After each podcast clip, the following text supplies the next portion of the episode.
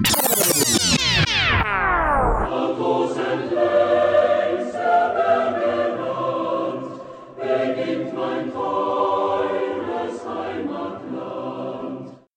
Kärntner Volksabstimmung war ein Akt der Demokratie, aber auch ein Akt der Selbstbestimmung. Friedlich entschied sich die Mehrheit für den Verbleib Südkärntens bei Österreich. Willkommen beim Podcast zum 100-Jahr-Jubiläum der Kärntner Volksabstimmung. Mein Name ist Daniela Irmtraut-Winkler. Ich spreche heute mit Wilhelm Wadl, dem ehemaligen Direktor des Landesarchivs. 100 Jahre Kärntner Volksabstimmung. Wieso ist es denn heuer noch so wichtig, den 10. Oktober auch noch zu feiern? Ja, der 10. Oktober ist in gewisser Weise die Geburtsstunde des heutigen Kärnten. Denn wenn Kärnten nicht die Chance auf dieses Selbstbestimmungsrecht bekommen hätte und große Teile des Landes durch den Vertrag von Saint-Germain ohne Abstimmung an Jugoslawien gefallen wären, dann wäre es fraglich, ob Kärnten überhaupt als Land fortbestehen hätte können, wenn wir berücksichtigen, wo die Demarkationslinie lief, also mitten durch das heutige Klagenfurt und mitten durch das Klagenfurter Becken, wäre diese Grenze für beide Teile, den bei Österreich verbliebenen Teil Kärntens als auch den an Jugoslawien gefallenen, verheerend gewesen. Denn auch die Zone A, für den Fall, dass sie an Jugoslawien gefallen wäre, wäre ein toter Winkel im Norden Jugoslawiens von der Karawankenbarriere abgeschottet vom übrigen Land gewesen und hätte sich wahrscheinlich nicht weiterentwickeln können. Aber so sind eben am 10. Oktober die österreichischen Argumente von der geografischen Einheit, von der Zusammengehörigkeit, von dem jahrhundertelangen friedlichen Zusammenleben und so weiter offenkundig eingängiger gewesen als die nationalen Parolen der südslawischen Seite. Und so kam es eben am 10. Oktober auch zu einem wirklich erstaunlichen Ergebnis. Denn von der Papierform her hätte es ganz anders ausgehen müssen, denn in der Zone 1, in der abgestimmt wurde, waren ja 70 Prozent der Bevölkerung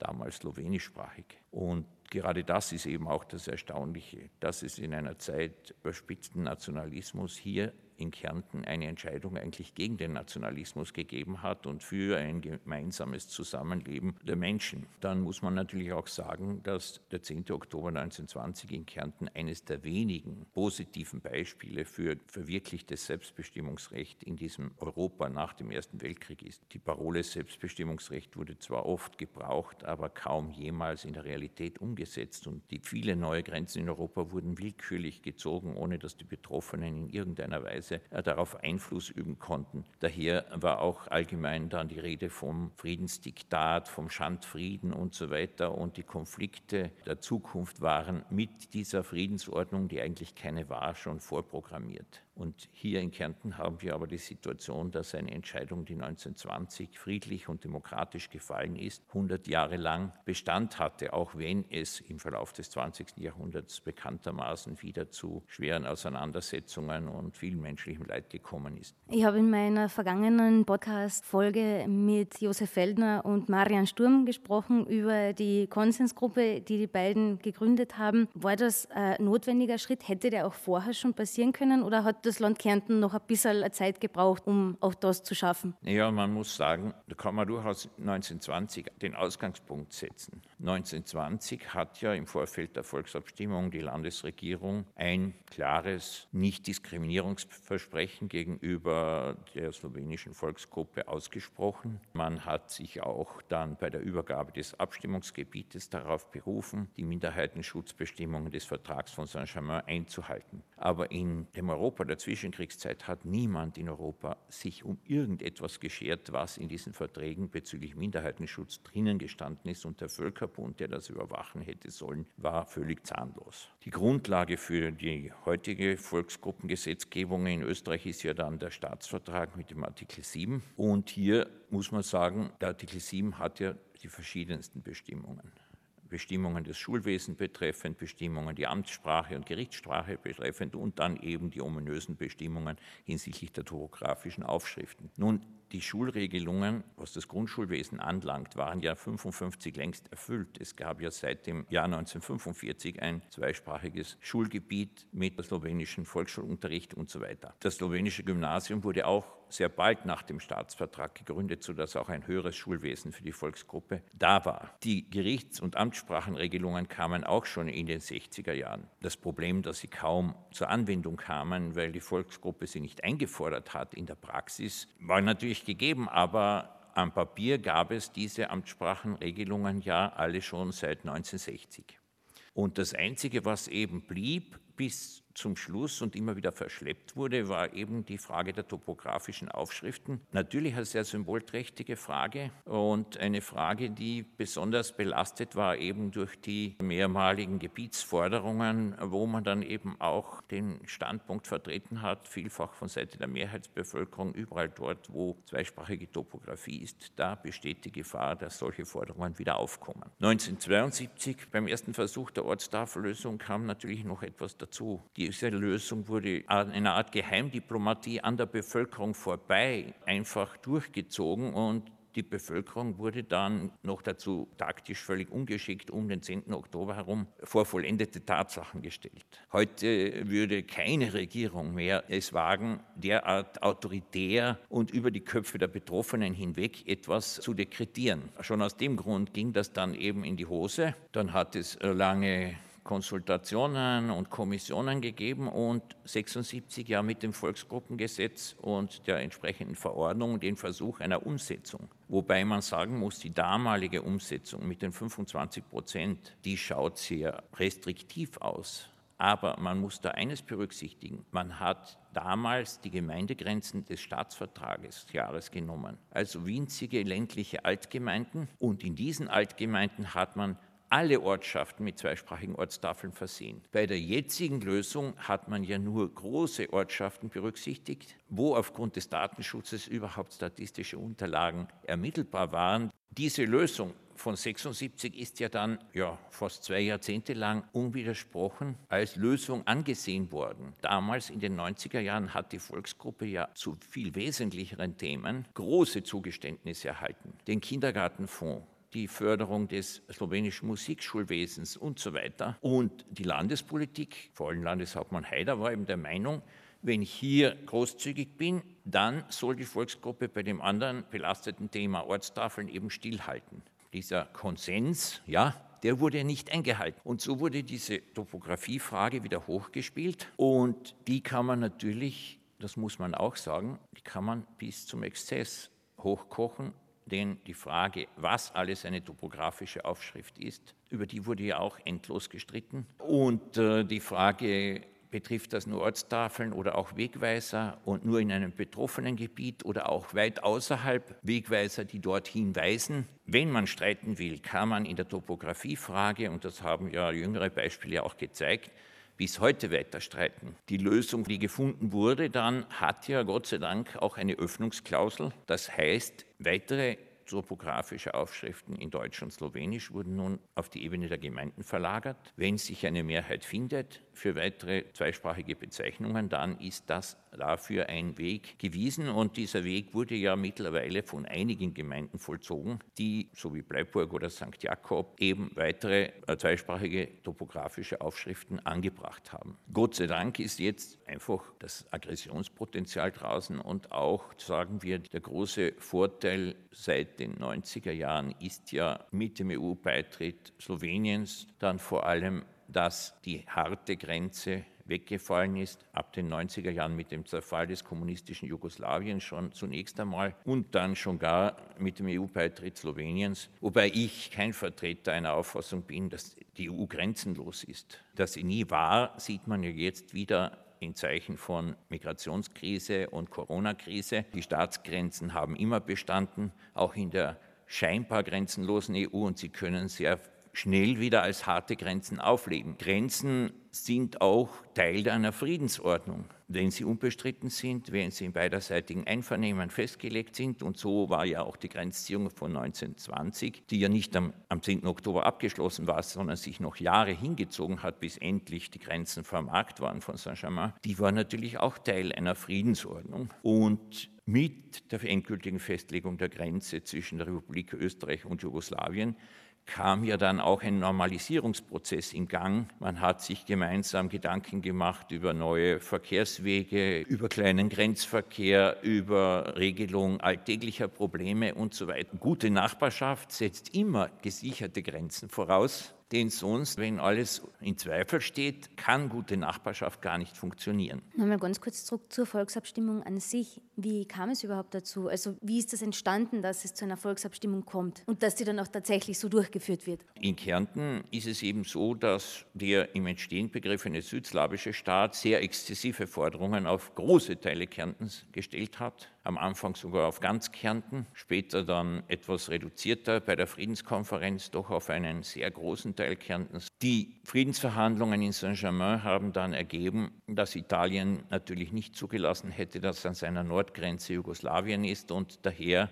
das Gebiet, das dann letztlich Volksabstimmungsgebiet wurde, erst weit östlich von Villach beginnt. Aber warum wurde überhaupt eine Volksabstimmung zugestanden, wo andersorts in Europa oder auch in unmittelbarer Nachbarschaft, etwa in der Steiermark, die Grenze einfach am Verhandlungstisch kreiert wurde. Nun, da ist der Grund schon die Kärntner bewaffnete Selbsthilfe. In Kärnten kam es aber, kam es ja im November sehr wohl zu Verhandlungen zwischen der südslawischen Seite und österreichischen Stellen und man hat die Trau als Demarkationslinie festgelegt. Wenn die jugoslawische Seite diese Traugrenze eingehalten hätte, wäre wahrscheinlich in Paris auch die Entscheidung für die Traugrenze gefallen. Aber jugoslawische Seite wollte mehr, hat wenige Tage nach Abschluss dieses Abkommens Völkermarkt besetzt und daher hat die Landespolitik dann am 5. Dezember 19 reagiert und bewaffneten Widerstand ausgerufen. Es gibt auch große Teile der slowenischsprachigen Bevölkerung, die pro-österreichisch eingestellt sind, die sich im Abwehrkampf auch auf österreichischer Seite eingesetzt haben. Präsident Wilson in Paris bei den Friedensverhandlungen setzt sich mit der Forderung nach der Karawankengrenze nicht durch und so einigen sich die großen Vier dann auf ein Plebiszit im Gebiet von Klagenfurt, wie Sie es nennen. Diese Volksabstimmung hätte ursprünglich im gesamten geforderten Gebiet als eines stattfinden sollen. Und das war nun für die Jugoslawen unannehmbar. Denn sie hatten ja so viel gefordert, dass in dem Gebiet eine deutschsprachige Bevölkerungsmehrheit war und sie hätten eine Abstimmung als Ganzes nie gewinnen können. Und daher schlagen sie Ende Mai wieder militärisch los und versuchen militärisch eine Lösung an der Friedenskonferenz vorbei. Das wird in Paris nicht mehr akzeptiert.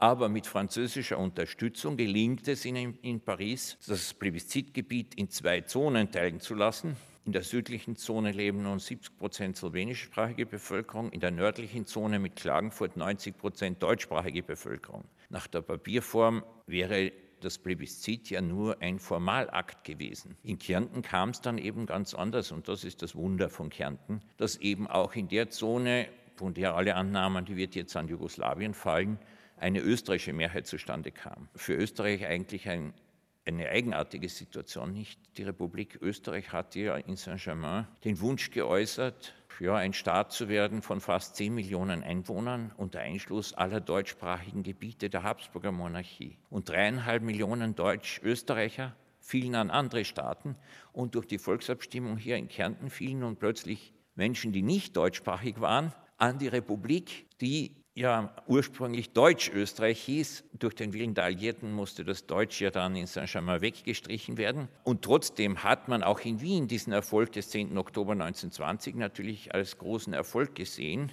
Es war ja auch ein Bekenntnis zu Österreich. Am Stimmzettel stand ja Österreich und nicht Kärnten. Und wenn man noch berücksichtigt, dass fast gleichzeitig in anderen Bundesländern wie Salzburg oder Tirol riesige Mehrheiten für den Anschluss an Deutschland gestimmt haben, dann sind eigentlich die Kärntner die einzigen bewussten Österreicher in dieser Zeit. Es ist allgemein eigentlich erfreulich festzustellen, dass das Thema nunmehr historisch und unemotional geworden ist, dass es auch zwischen der Geschichtsschreibung im heutigen Slowenien und der österreichischen Geschichtsschreibung kaum noch Auffassungsunterschiede gibt. Das ist ja auch das Erfreuliche, dass dieses Plebiszit so ganz ohne Gewaltakte, ohne Zwischenfälle und so weiter ablief, weil im Grunde beide Seiten bis zum Schluss an den Erfolg geglaubt haben. Wie ist Ihrer Meinung nach die geschichtliche Aufarbeitung in den Schulen in Kärnten? Wird da genug getan für den 10. Oktober? Ich fürchte nein, und zwar aus einem einfachen Grund, weil die Lehrpläne für Geschichte in den letzten Jahrzehnten dermaßen weg von Themen direkter Betroffenheit führen. Wenn man die Lehrpläne anschaut, dann soll nur mehr Globalgeschichte unterrichtet werden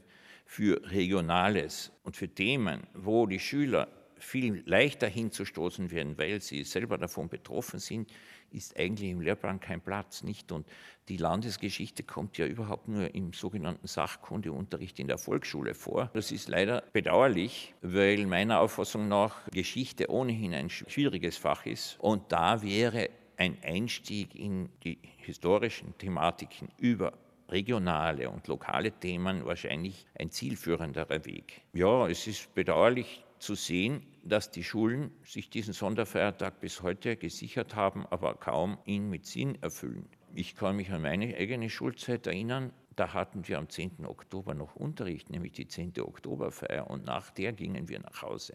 Heuer ist ja alles ein bisschen anders aufgrund von Corona und die Feierlichkeiten können nicht ganz so stattfinden, wie es geplant war. Was machen denn Sie am 10. Oktober? Es ist natürlich so, als Landesarchivar und Historiker ist man mit dem Thema ja seit 40 Jahren jedes Jahr gefordert. Ganz besonders natürlich, wenn Dekaden anstehen und, und runde Jubiläen ganz besonders natürlich zum 100er. Und da bin ich ja durchaus noch sehr in Zeitnot weil ja eine ganze Reihe von Beiträgen in unserer historischen Zeitschrift Carinthia, aber auch in Sammelbänden noch redigiert werden müssen und möglichst noch heuer im Jubiläumsjahr herauskommen sollen. Und so werde ich wahrscheinlich am 10. Oktober wieder zu Hause sitzen, teilweise, und über diesen Themen arbeiten. Und das könnte ein Heimatlied dabei singen? Das könnte sein. Wobei ja da auch immer interessant ist zu sehen, die ganze Polemik um dieses Lied. Ich würde ja propagieren, dass man es wirklich mit allen vier Strophen singt. Denn dass wir nur den Leiterfall besingen und den Glockner und dann die Karawanken Felsenwand und das übrige Land, das so schön poetisch beschrieben wird in dieser Landeshymne, aber allein die dritte Strophe mit Pomonens schönem Tempel ist doch sowas Poetisches und Schönes und würde es auch verdienen, gesungen zu werden. Und wenn man die Polemik um die vierte Strophe, die immer wieder ausbricht, nimmt, dann bitte, die Kärntner Landeshymne ist schon gendergerecht. In ihr sind Männer und Frauen gleichermaßen berücksichtigt. Welche Hymne kann das von sich behaupten? Und was soll daran nicht wahr sein, dass die Grenzen mit Blut geschrieben wurden? Die wurden überall in Europa mit Blut geschrieben. Der 10. Oktober ist der Geburtstag des heutigen Kärntens. Danke an Wilhelm Wadl und vielen Dank auch an Sie, dass Sie beim Podcast der Kleinen Zeitung zum 100-Jahr-Jubiläum der Kärntner Volksabstimmung zugehört haben. Mein Name ist Daniela Irmtraut-Winkler.